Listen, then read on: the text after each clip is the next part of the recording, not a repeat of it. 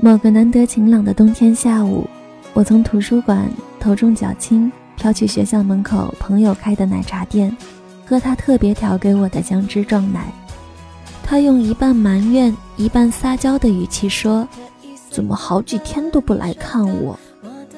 我说：“最近发烧，安心睡了两天没出门。”他却生气起来：“为什么不告诉我呢？你跟我说的话，我可以去照顾你呀。”说完，又心疼的揉我头发。下次记得跟我说，不管多晚，只要你说，我都会去陪你，照顾你。这句话的温柔和认真语气，胜过当时我听过的任何一句甜言蜜语。大概一个月后的某个中午，他打电话跟我说，他发烧了，躺在床上没有力气。身在外地的我，匆匆安慰他几句。给她男友电话，她男友的语气似乎很平淡。后来才知道，那个男生当时在外地实习，挂电话后立刻买了车票奔回去看她，甚至连请假条都是事后补的。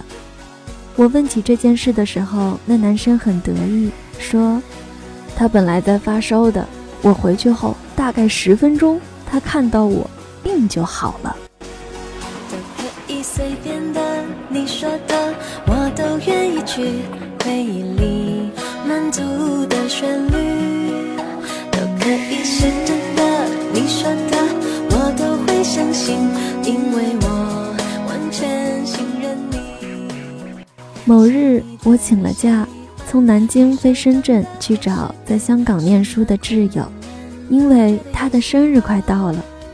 出发前三天订下酒店、机票。发了状态，求去过香港的网友给我推荐。三天后，我四点半起床，打车去赶三小时的飞机。十点，我在深圳宝安机场降落，一把抱住他。在落马洲出发的港铁上，我翻着网友金怀瑜特别写给我的香港景点推荐。有人问我，香港你有什么特别想去的地方吗？我说没有。我就是来给你过生日的，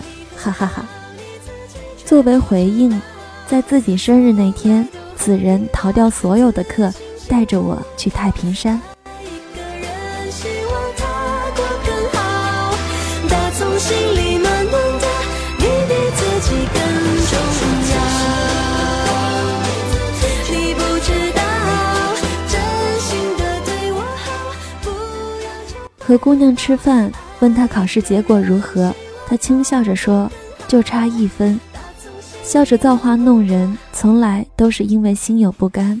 他继续说：“当时和我对象在打电话，我说的时候就忍不住哭了。当时挺晚的，他那边就没声音了。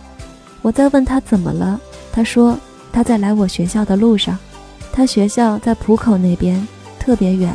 我劝了半天才把他劝住。”虽然很难过，但是却感到特别心安，因为仅仅是我掉眼泪就能让他这样。如果有一天我生病了不舒服，我想我劝不住半夜要来陪着我的他的。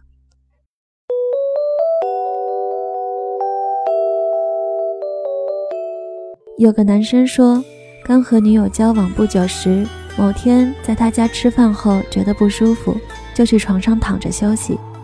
谁知躺下后就发起烧来，迷迷糊糊中听到女友找东西很吵的声音，他请对方给他倒一杯水，女生给他灌了一大杯自己调的热香草奶茶，又放了一杯热的淡糖盐水在床头柜上。后来他被弄醒量体温，度完度数，女生松了一口气说：“还好还好，不算高烧。”和他挤着一张并不宽敞的床睡去。他说他很感动。这个故事的女生讲述版是这样的：那天吃完饭已经快九点了，他说不舒服，去睡一会儿。等我收拾完厨房去看他，一捏脸，滚烫滚烫的。我知道他发烧，但是没有体温计，不能判断到底是什么状况。他说没事儿没事儿，可是我越来越担心，只好先给他灌了热水。敷好毛巾，稍微安顿下来后，出去找药店买体温计和退烧药。当时已经快十点了，附近的药店都不是二十四小时营业的，我就打车让司机带我去附近的二十四小时药店。可是最近的那家药店看店的人说没有退烧药卖，我就买了体温计和一瓶酒精回来给他物理降温。折腾到一点，终于确定不会有什么问题。才放心睡下，结果这家伙第二天一直说对不起呀。昨天和我一起睡，你没睡好吧？我觉得他好萌。倘若那个男生知道真相，会不会感动到疯掉？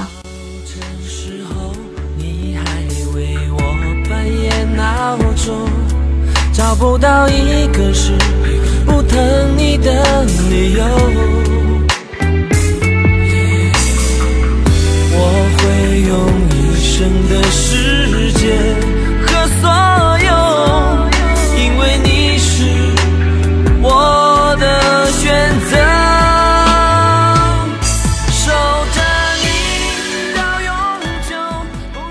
我曾喜欢炫耀性的浪漫故事，比如用蜡烛摆心形表白，或者放烟火求爱，或者普希金式的爱情决斗，生死相随的殉情。我迷恋这样的疯狂，就好像女人总也会喜欢路易威登的经典老花，或者香奈儿五号的名声，因为城市中口口相传的爱情，奢侈少见的。像鬼一样，听说过的人多，真正见过的少。曾读过的一段话：无论我们之间隔着怎样的距离，当你需要我时，我愿意为你背过寒冷的冰原，跨过一切阻碍，来到你身边。